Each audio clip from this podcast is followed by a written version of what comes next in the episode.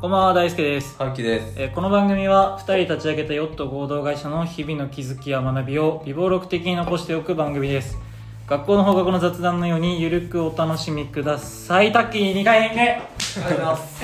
息継ぎなしなん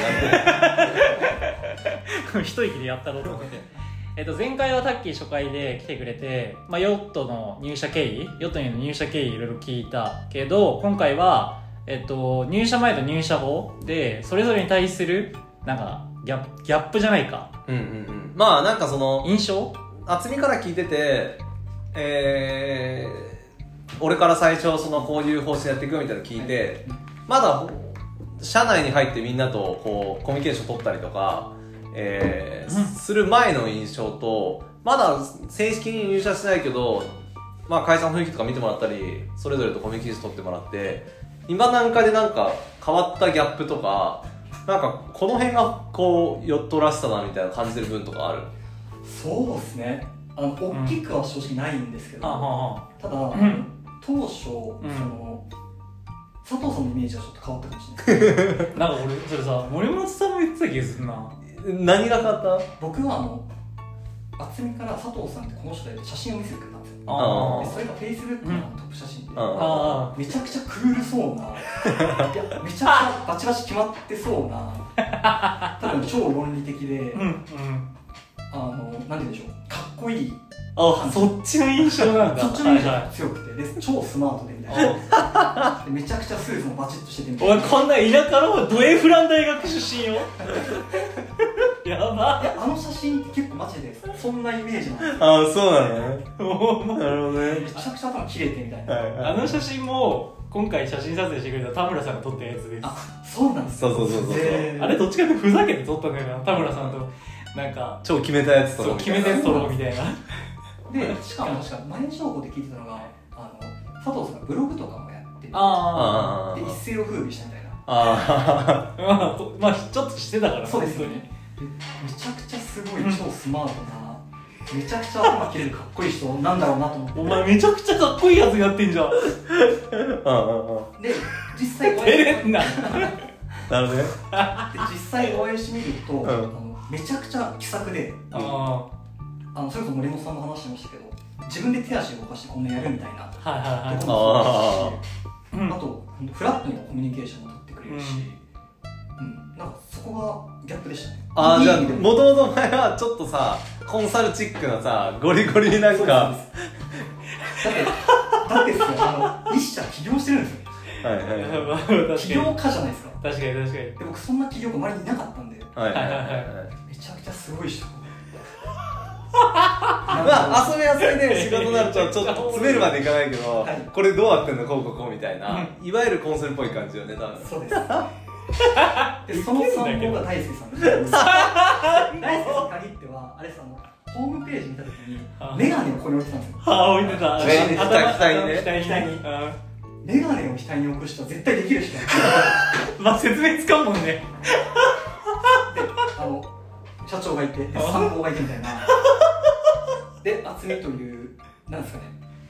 兵器を 利用せるっていうすっげえ人たちなんだろうなってマジで。熱っ？めちゃくちゃおもろいんだけど。まあでもあれよね、俺らの印象もそうだし、多分いわゆるスタートアップってそういう人たちが多いんだろうなっていう、多分前のこう、なんか先入観みたいなのもあったと思うね。そうですそうです。それが大きかったですね。しかも俺の写真も田村さんだしあれもなんかあちょっと眼鏡上上げてみようかってなって。まんまの田村さんの？いけんなイメージもすっげえ方たちっていう感じでしためっちゃおもろいな。よくないな、許さがないんだよね、多分。だから、その、そうだよね。許さない。写真からね。今回のそれで言うとサイトリニューアルも許さはねえぞ。まあまあまあまあ。だから今度、社内向けに、モンテッドリーとか採用目的で、もうあの、ななんだろう、メディアは別に目的分けようとしてて、うん。だからその採用目的とかそういうので作るこのオンテッドリとかなんかはもう許さ出す方がいいね。あそれぞれの写真もそうだし。そうそうそう。そうそう。なんか普通に働いてる風景というか様子みたいな撮ろうと思ってるから。まあそうだね。ちょっと。ウケんな春樹もうゴリゴリコンサル。お前もうでもゴールドマンサックスいや出身本当にそう本当にそうです。すげえ人たちだみたいなよくないな。いやーなるほどね。なるほど。僕はそんな感じでしたねウケんだけど。あーそうか。よくないです。何がけえ一番のギャップはそれ？それぞれのなんか 性格のギャップというか。それっすね。であ大輔さんと最初に話してくれた時今でも覚えてるんですけど、めちゃくちゃ気さくに話しかけてくれたんですよ、あうんあーうんうん。で僕のイメージでは「あ大輔君元気?」みたいななんかあクール。数字で話してみたいな感じかと思ってたんですけどめちゃくちゃ気さくで。数字嫌いです。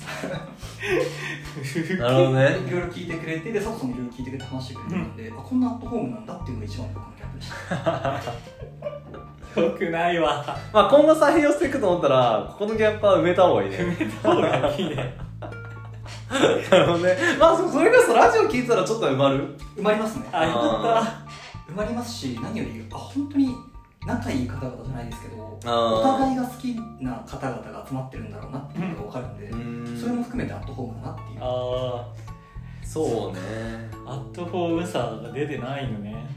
まあいやそれこそラジオで言ったかわかんないけどそもそも俺も大輔も渥美もうん。あの根本が怠け者なんだよ。そのなんて言うんだろうな。いやタティとかまあ多分タッキもだと思うし森本さんとかもなんかどっかしら真面目な部分があるというか、まあそれで言うと俺は多少大輔と渥美よりは真面目な部分があると思ってる。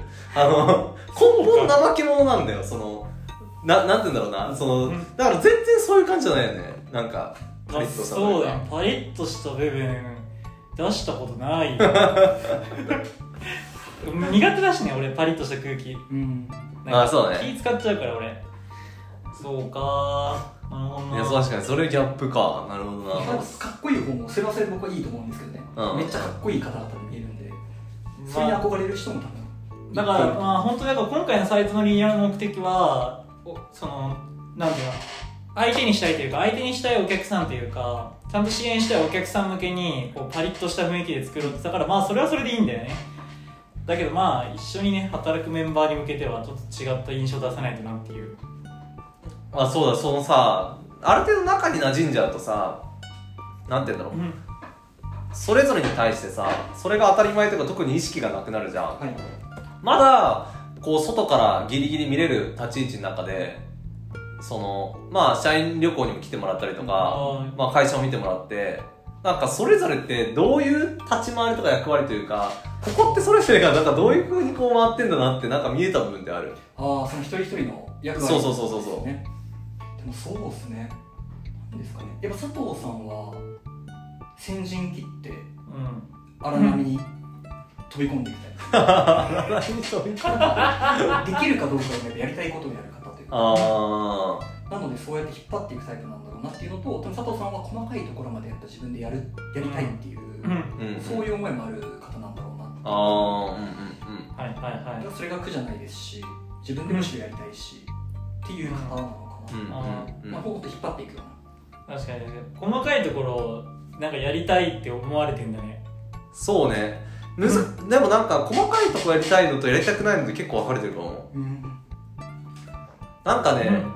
あの全体を見るのが好きで全体を見るためにこう全体がうまくいくために調整するのは好きだけどなんかその細かいディティールにあんまり興味ないかも、うん。うん。そういうこと。かそう例えば社名とかにこだわりないからねこいつ。はいはい。そうととか。かあつみたいに営業に対してすごい突き詰めるとか、うん。どちらかというとこのコミュニティがうまくいくためになんかこの辺やんなきゃいけないなとかは好きだけど、うん超絶ディティールにこだわるかっつったらこだわんないタイプだよね、こだわってるイメージは全くい。やだからまあだだからなんか新鮮よね。あていうか多分し初見というかなんか付き合い始めるとやっぱそれ感じられるんだなと思って。てか前とか逆だったからな,、なんか別にもともと細かいとこ別にそんな興味持ってる方に見えなかったけど。まあ年々変わってってるよね、うん。前も話したけどそれ。うん。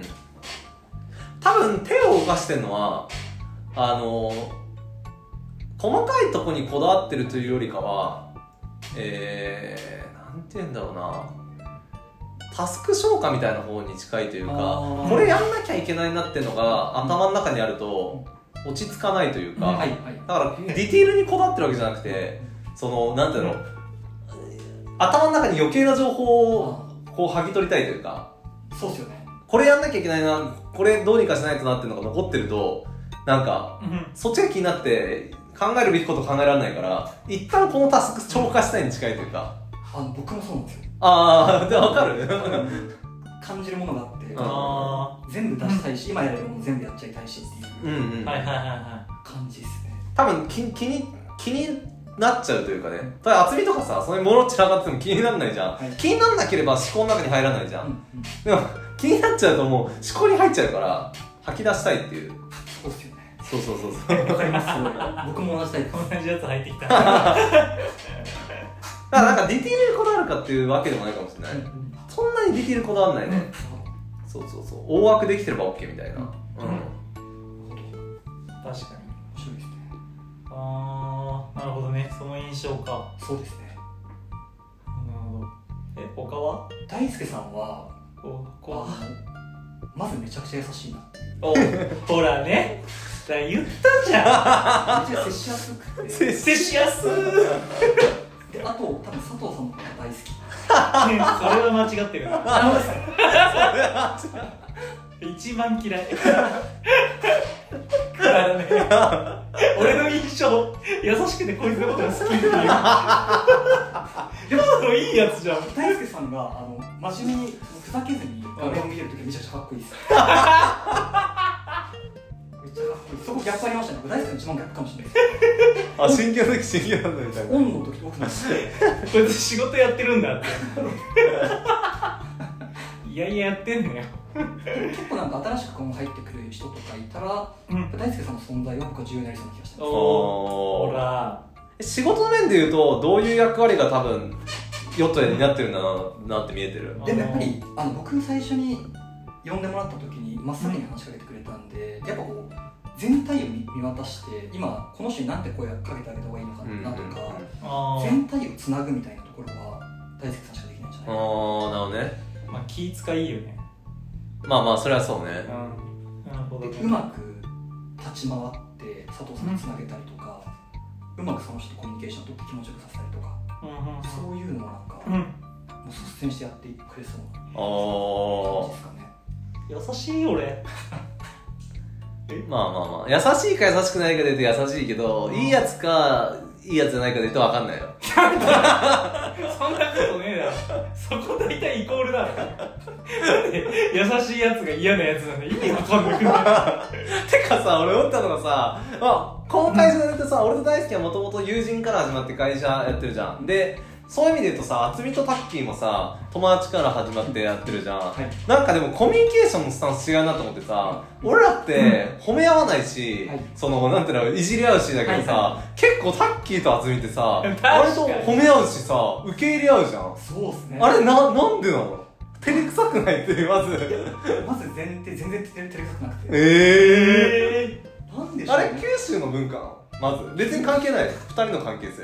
いや二人の関係性ー、の気がちょっといきなり全然違う。け どまあまあ確かに気になるわ気になるよね。気になる。確かに褒め合ってますね。おびっくりする。あれはでも渥美だけ別になんかこういじり合うとか俺と大好きみたいな関係の友人もいて。あでも集め褒め合う褒める時もあればうん。いじる時もあるかなもちろんもちろん、っててうん。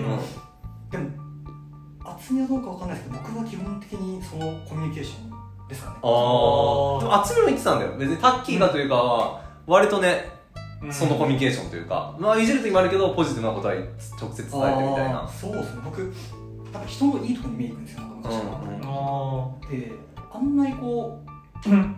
本当にこう悪口ってあるじゃないですか、うん。そういう悪口が昔から嫌いでおー。へっていうのがもしかしたらあるのえこいつと逆じゃん。ー、俺仲いい人ほどめっちゃ悪口言うのそれって愛情があるじゃないですか。まあ一応。そんなことないです。こいつはいや一な番悪いなんて言うんだろうな。なんかそのなんかその悪いところが見えると面白くなるじゃん。はい確かに。そのなんて言うんだろうな。こいつお前のただの性癖じゃないですか。まあいいやその話は別に。いいよいやでもなんか面白いなと思ってかん確かに。男だとあんまなくない？ないですね。確かにあのお互い泣き合ったりしましたね大学生の時とか。そうでもえ 何でもあっちも言ってたよね何そういう話とかお互いなんて？泣き泣き合った。泣き合いましたね。泣き合うってどういうこあのボランティアサークルで僕が最初に抜けるじゃないですか。うん。抜ける時に今まで集めありがとうみたいなのでホテルに2人で泣き合ってえ？ー、すごい俺多分ドラマじゃん。断言できるのが90歳までが頑張って生きて死んだとして大輔とそういうシーン多分一回もないと思う。今後悲しい。俺は多分泣くよ。これ感受性豊かなんですかね。わかんないですけねなんか面白いなと思って。ど確かに確かに。どっちなんだろうね。こういう方が珍しいのかな。うん。どうなんでしょうね。確かに。俺と大好きみたいなのが珍しいのか。なんかタッキーと熱いのが珍しいのか。確かに。いやたタッキーと熱いのが珍しくないか。うーん。あれどうなんだよでもなんかね。あーいや難しいね。でもなんかどうなんだろうな。なんか地元のずっと友達感はあるよね。あ 地元のずっと連れをやっているというか、うん。ーうんうんうん。だからそれ考えたら意外とそうでもないのかなみたいな。いじり合うよりは受け入れ合うみたいなコミュニケーションの方が多いのかでもなんかあと普通に文化な気もしてるんだけど地や元の。そうですね。確かに。多少あるかもね地元の文化というか、うんコミュニケーションの文化というか、あるかもしれないですね。うん。確かになんとなくで新潟ってそもそもブラックジョーク大好きじゃん。まあそうね文化文化として。てで俺どっちなんだろう高知県ってでも九州近いと思うんだけどな。まあそうね。でもなんか高知県の文化としてはなんか人懐っこいとか、はい。なんかそっちはあるからだから褒め合うとかないかな。どっちかというと結構いじる方だと思う高知県も。うん九州はやっぱ熱い人が多いじゃないですか。うん。ああそうね。そういうのがもしかしたらいやでもある気がするいやいやっぱあると思うね。ね。ある気がするある気がする。いやすげえわ。ちょっと脱線したけどそう脱線した気になってね。えちょっとここ二人だけじゃなくてまあ渥美のここことはさあでもそれも聞いとくか。渥美と、うん。あのまだ仕事一緒にはしてないけど多少仕事してる部分見てるじゃん、はい。でまあ NPO 一緒にやってたとはいえさ、うん。また多少違う部分もあるじゃん。ビジネスと NPO の運営とで、で友達部分は知ってた中でこう横で仕事の部分を見始めてギャップあった？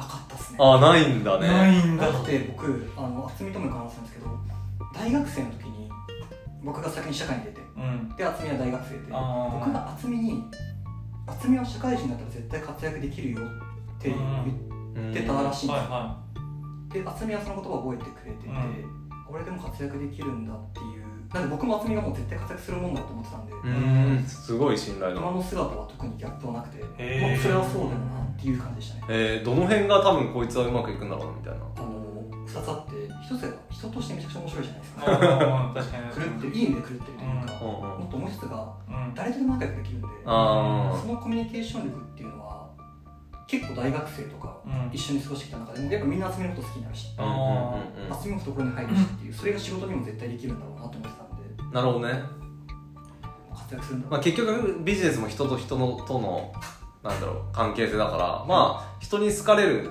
才能があるなら多分ビジネス行ってもそのまま使えるだろうなみたいな。そうですね。いやてかすげえ。今今のさ すごくねなんか渥美は絶対活躍できるからみたいなコミュニケーションさ俺90年生きたとしてこいつとこういうコミュニケーション一度もしないと思う。だって俺ずっと言ってんだからお前はどこでも生きていけないからヨットで面倒見てやってるって言ってないから。真逆。真逆すぎる。確かに。そんなことないんだけどね別に。間違えた生まれる場所マジかよ。いけんな。確かに。ポジティブよね。なんか確かにな。うん。だからなんかあの前職渥美の前職でも活躍してるよとか、うん。ここに来ても取締役やってるよっていうのは全然違和感なかったですね、うん。ああそうか。えー、なるほどね。ですね。はあ。それで言うとあれまあ森本さんにおいてはギャップっていうわけでもないじゃん。ここにうん。入ってからとかタティもそうだけど、はいまあ大輔の場合メディアで触れあのラジオで触れたってあるけど、うん。なんか森本さんとタティはどんな感じで見えてる？あの森本さんはギャップはもちろんなかったんですよ、うん。あの入社してから知ったんで。ああそうだよね。なんですけどあのこれ大輔さんの話ともちょっとかぶるんですけどうん。今後新しい人が入ってくるとかってなったら、うん。森本さんの存在ってすげえ重要なんだろうなっていうのは感じてますね。はいはっていうのも僕が入社してわからないこととかあどうしようっていうのを森本さんがしてくれるんですよいうん。あで「こうだよ」とかうん。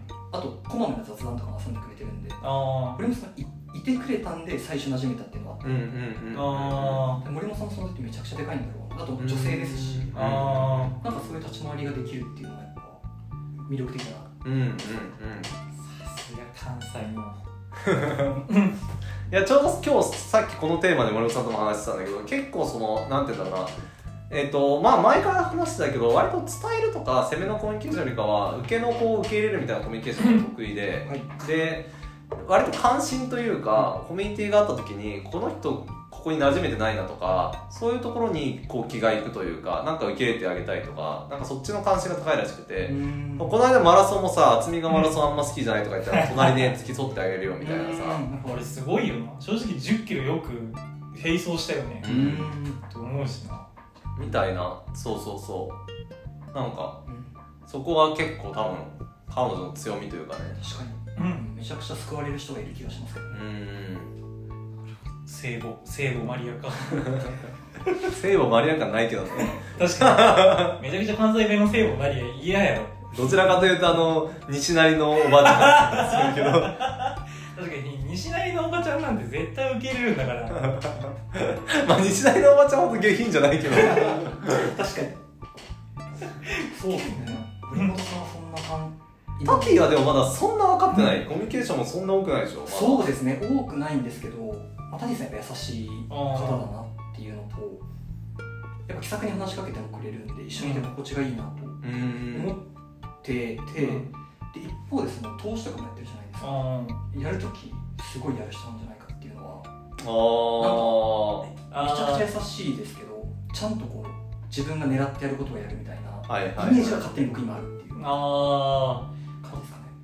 なんか歯だけこの言ってたけどタティってなんか なんていうの？えっとたたなんてなんて言ったらいいんだっけ？あのロジックが定まればというかあの真理つけばというかすぐ動く。ああそうね。なんかある程度自分が理解して腑に落ちた時になんか割とそこに踏み切る踏み切ってやるスピードとあれが速いね、うん。うんスピード速いしなんかねハードルないよねそこに。なんかえっとこれ伝わるかあれだけどえー、うん。なんて言うんだろうな。一番バグってんだよねタティがあのなんていうのかな。あの普通の人が気にするであろうこととか、かんななんていうんだろう。割とこうど鈍感というかでもなんかなんだろうコミュ力がないわけじゃなくていろいろ気にしてるしこう周り見れるタイプではあるんだけども鈍感なんだよね。なんか。お前めちゃくちゃバカな子みたいな。なんか鈍いというか、えー。うんだからこそなんかある程度こう過酷な環境だったりとかなんか嫌なコミュニケーションともそんなに気にせずやれちゃうし、えー、そうなん。ですねうん、人に対する許容範囲キャパがでかいんだよね。そう人とかなんか物事というかねなんて言うんだろうね。そうそうそまあ、本人がねどこまでそれ自覚してるかは分かんないけど周りから見見るとそう見えるのかな。一番根気強いのは多分タティだと思う、えー、まあ、キャパが広い人に対してもそうだし仕事とか何でもいいんだけど、うん。確かによく笑ってくれるので。そうそうそうそうそう。それがやっぱなんか心地いいですね、一緒にいて。だってゲラだから。だって笑いの偏差値30 頭の偏差値と真逆だから。だって何言っても笑ってくれるから安心感あるよな。ありますねうん本当に。あるある。喋りやすいからな。そうですね。そしたら急にお金ねいくら吸ったわっていうそのなんか吸り方がちょっとでかすぎるからね。ゾッってなるけど。なるほど。まあそうか。優しいやつ3人いるからよかったな。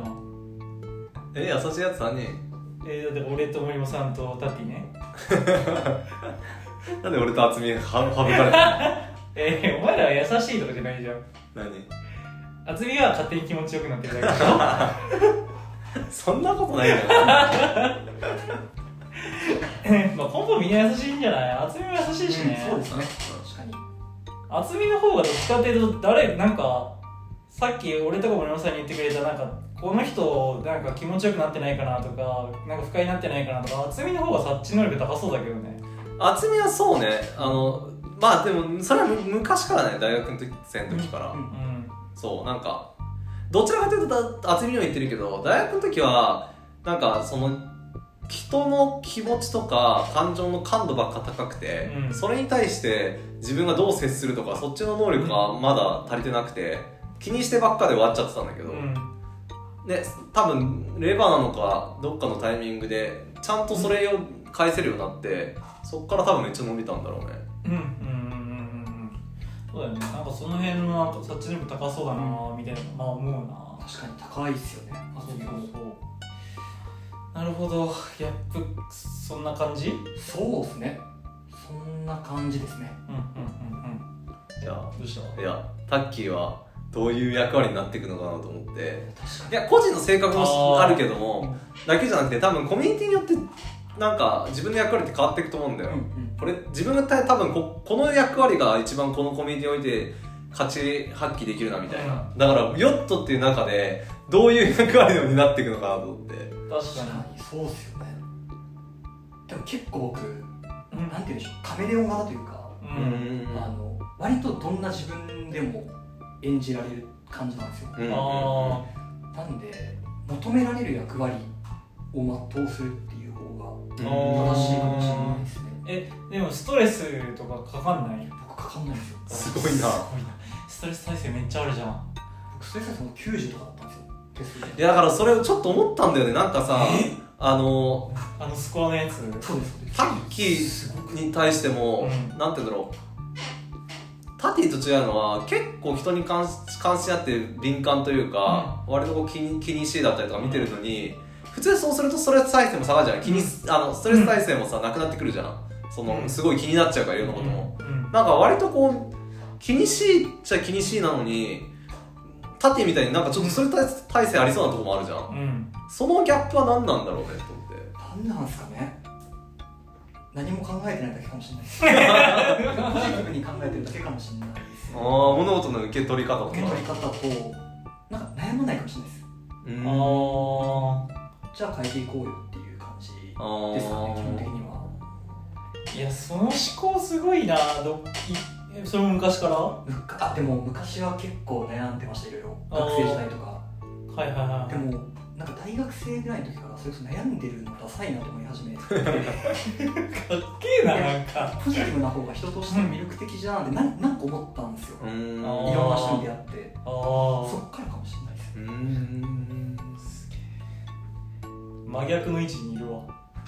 まあ大好きやね。割と。真面目なトーン言うのうん。すごいな。そうだからなんか何かしらになんか立てて似てる部分あるなと思ったけど多分そこなんだろストレス耐性強いのは結構すごいね。てかそうか。求められた役割全うするでストレス絶対かかると思うんだけどな意外とないんだね。そこはないのすごいね。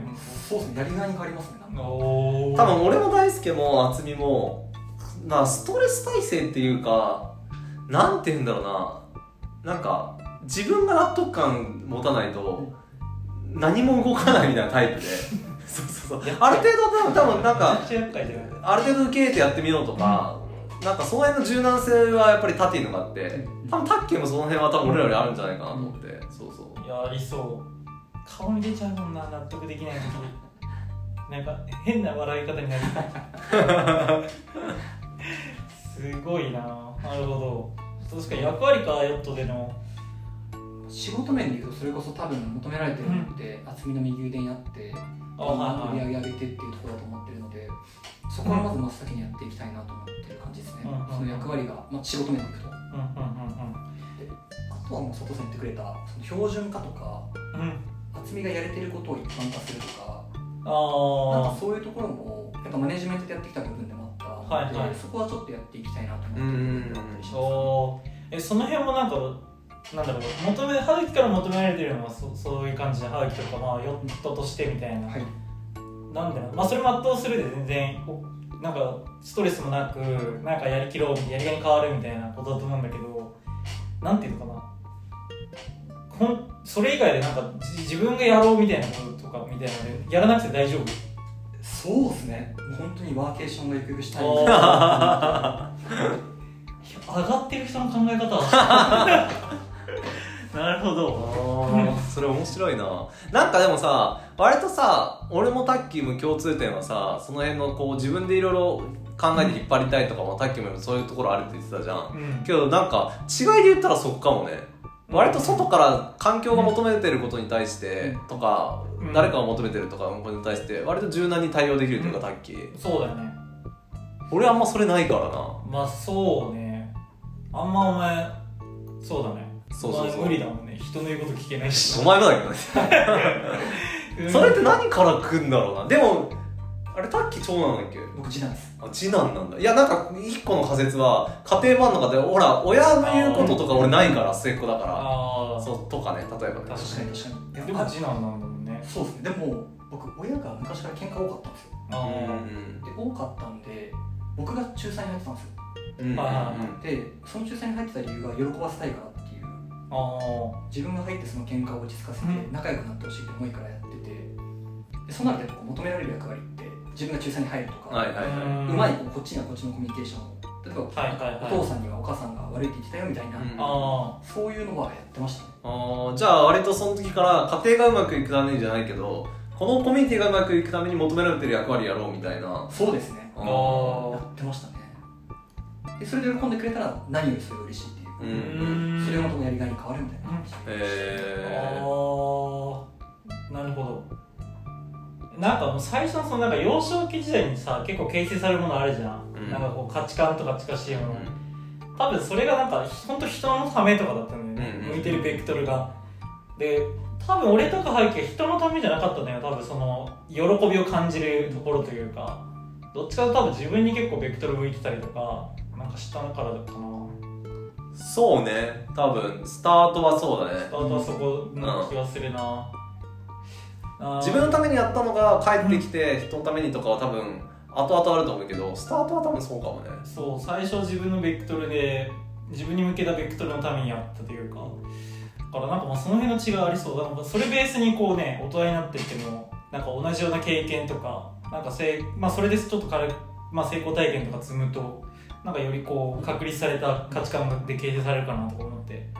逆にあれだったんだよね俺そのなんだろう。えっと親があの父親単身であの父親いなくて子供3人もいるから俺が自立して何でも自分でやんないとあそのうん。なるべくあ親の関心が姉と兄に行くようにへみたいな。だからなんか、まあ、環境は気にしてはいるんだけどその後うまく立ち回ろうというよりかはじゃあ自分で自立しないとだなみたいなそっちだったかな、まあそうね。なるほど。まあだから俺の場合一人っ子だから一人っ子だし両親共働きだしそもそも2歳まで病院にいたし3歳から小学校ぐらいまで親戚ん家よくいたしとかってなるとなんか基本自立するしかないみたいな。確かにそうですね。そう。だからなんかそういうのってこうやって振り返って話してみるとなんかあるかもね家庭環境の、ありそうですね。確かそうか。えー、じゃあいヨットの長男？やったちょうだやめろ。役割それヨットの長男まあでもなんか割と厚みは厚みの好きなようにやってってほしいなみたいなのがあって、なんかただなんかやっぱり人間慣れちまうけど欠けてる部分あるじゃん。どちらかというとなんかそのタッキーにやっぱり期待するのは、そこのバランサーであってほしいっていうのがあるかもね、なるほどえー、そっか。こっち側の期待としてねにはい。うん。なるほど。えー、すげえな。いやなんかそうか、まあ、確かにな、まあ、タティもバランサーっちゃバランサーなのか。そうだね。タッティもそうだね。うだよね。確かにな。すげえわ。俺もバランサー目指してた時期あったな。できないことはやるな。そうだね。それ気づいたわ。中学ぐらいで気づいたなだいぶ早かった。そうそうそう。自覚早いから俺。一人でずっと対話してんだから基本的にまあ一人っ子気質だねやっ裏切り室だね。けどな。そんなところ？ぱうんそんなところでちょっとじゃあ今日はこの後豚汁作らないとそろそろでしようか。はい。おい。じゃあタッキー会また別で撮りましょお願いします。うはーい